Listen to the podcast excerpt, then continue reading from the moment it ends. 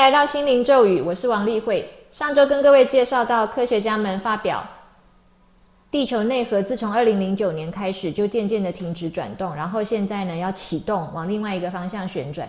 于是这个网络上呢就有许许多多的这个呃新闻发布啊，或者是说这个网友评论啊，就号称说地磁要翻转了，世界末日到了，这个会导致生物的大灭绝。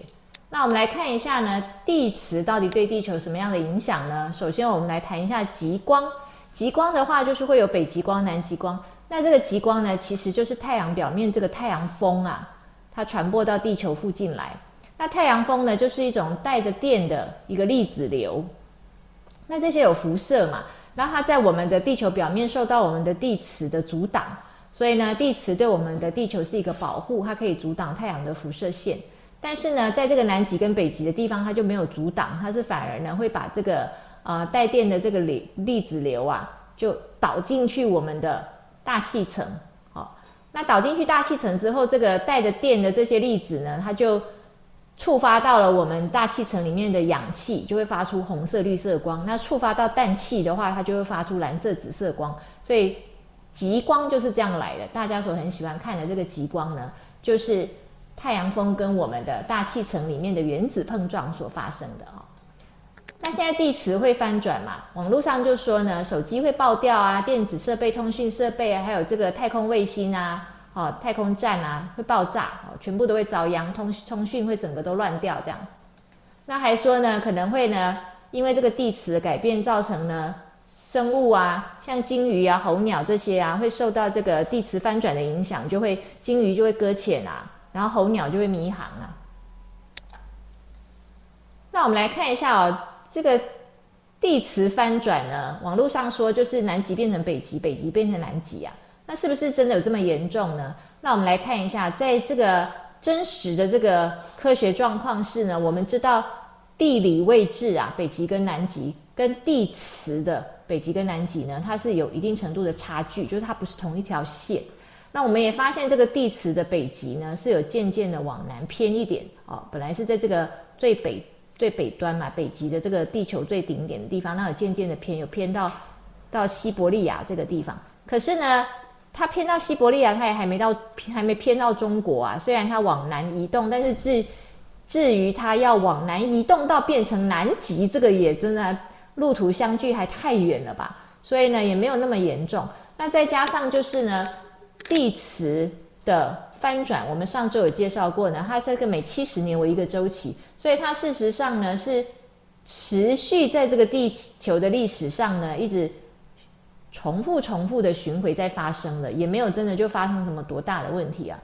至于各位讲到的这个鲸鱼跟候鸟的情形啊，我们倒是认为啊，人的危害啊可能大过于这个地磁的危害，因为地磁虽然对地球是一个保护，但是其实它非常的弱。哦，如果我们以这个冰箱上面的磁铁来相比较的话呢，我们可以讲啊，冰箱上的磁铁的磁力啊，是这个地磁可以到一百五十几倍到四百倍都有啊。那人的危害就是像这个船舰啊，在海洋上面哦发出这么大噪音啊，然后又太多的船啊往返啊，哦这个。航运太过发展啊，或者是大家追着要去看鲸鱼啊，追着要去看鲸鲨，这疯狂追逐啊，造成的这个擦撞啊，跟使这个鲸鱼或者鲸鲨受伤啊，这个反而是比这个地磁的变化啊，对鲸鱼造成更大的伤害。那至于候鸟的部分，我们也知道全球的族群量都在减少，这个因为地磁的翻转造成的伤害啊，可能不大。比较重要还是因为它的栖息地。流失，或者是它的食物减少，好像台湾也有发现有九种的候鸟渐渐的也都不来了，这样啊。那么我们讲到呢，这个地之所以会有磁啊，就是因为我们这个地核嘛，就地心的意思啊，它是一个发电机啊。那么发有电就会有磁啊，所以它就因此就发出了这个地球磁场。那人有没有发电机呢？其实每一个细胞里面都有诶。我们在人体的细胞里面呢，我们有一个结构，我们叫做粒线体，非常非常的小哦，就在你的细胞里面，细胞就已经够小的了，更何况是粒线体。那这个粒线体呢，就是你每一个细胞里面自带的小发电厂。那这个电地粒子粒线体里面呢，会进行这个电子的传递，所以呢，有一个叫电子传递链。那电子传递当然就电子是带负电的嘛，就会产生电流啊。那因着这个有这些电流的关系，所以我们呢科学家就发展了有心电图啊、脑波图啊这些东西，都是去侦测电流的啊。你心的心脏的电流，你脑部的电流，去侦测电流，然后来反映一下你有没有发生什么变化，你的身体啊生理作用有没有生病这样。那身体里面呢会产生电。那身体呢，也可以如同候鸟跟鲸鱼一样侦测外在的磁场。那我们在生物上面呢，发现它们可以侦测磁场啊。我们上周有跟各位讲到，我们就是有一个啊磁力的一个接受体啊，叫做 magnoreceptor 啊。那这是在动物身上发现。那但是呢，到二零一九年的时候啊，我们这个科学家也证实了，人呢也可以侦测外在这个微弱的磁场。就是呢，人呢其实也会受到地磁的影响，不是只有鲸鱼跟候鸟，只是我们呢生活的比较粗糙哦，所以我们就是心太忙，所以我们不容易去感受到这些维系的变化。那这个是在这个加州理工学院他们做出来的研究啊。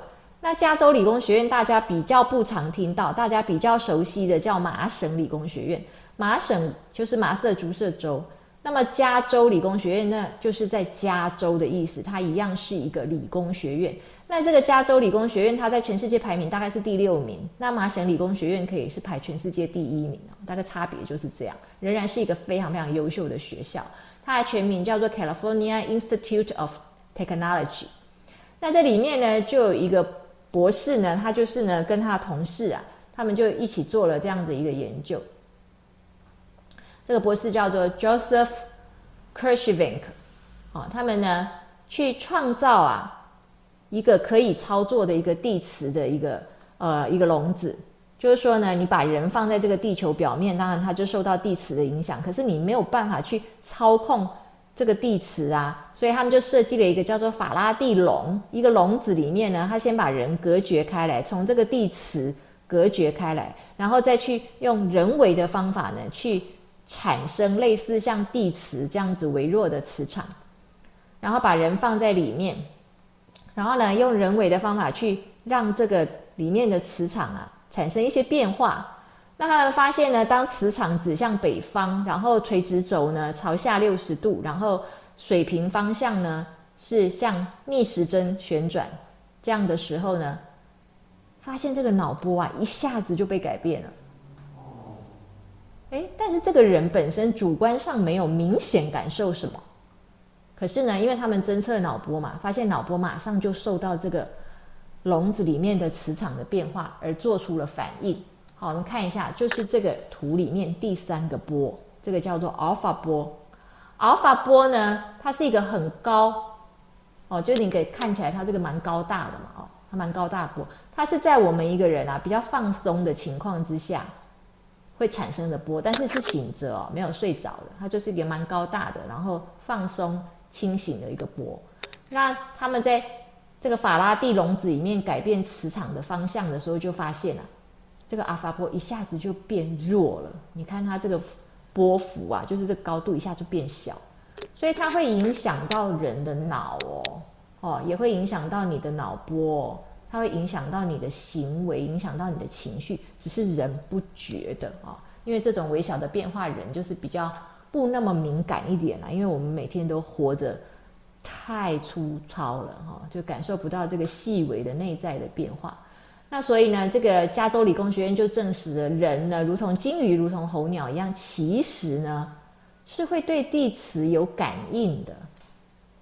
那我们再看呢，人自己本身也能够产生内在的磁场哦。你不是只有地磁，因为你里面有电嘛，电就会生磁，磁就会生电。所以呢，你里面这个生物磁场，我们叫做 biomagnetism。biomagnetism 其实也就是一个 energy circuits in your body，就是能量流在你的身体里面穿行。那最会发生磁场的是你的心、你的脑、你的肺这些地方都可以发出微弱的磁场。那所以他们也最可能呢会跟这个地磁有交互作用。那也最可能呢，是你可以呢借由去改变你的内在磁场的器官。如果你能够改变你的心、你的脑、你的肺的微弱的磁场，那么你就改变了你自己。那我们来看一下你的脑哦，脑是其中一个嘛，可以产生微弱磁场的地方。那你能不能改变你的意念呢？哦，你改变你的意念，你的脑波就不一样哦。那你就改变了你自己的磁场，你的内建磁场就可以被改变哦。所以呢，每一个人呢，他都有他的能量场，这个能量场也就是磁场。你的意念呢，可以改变你的能量场，改变你的磁场，所以呢，它就可以改变你的人生，改变你的命运。所以意念是最重要的。今天就跟各位提到说呢，mindfulness 过一个呢正念的生活非常的重要。这恐怕是在这个觉醒的时代里面啊，大家特别都要去顺应这个潮流啊，哦，因为这个 mindfulness 正面它是一个流嘛，觉醒也是一个流，所以呢，恐怕呢，大家都要在这个地方呢多花一点时间，多多的琢磨一点。好，今天跟各位介绍到这里。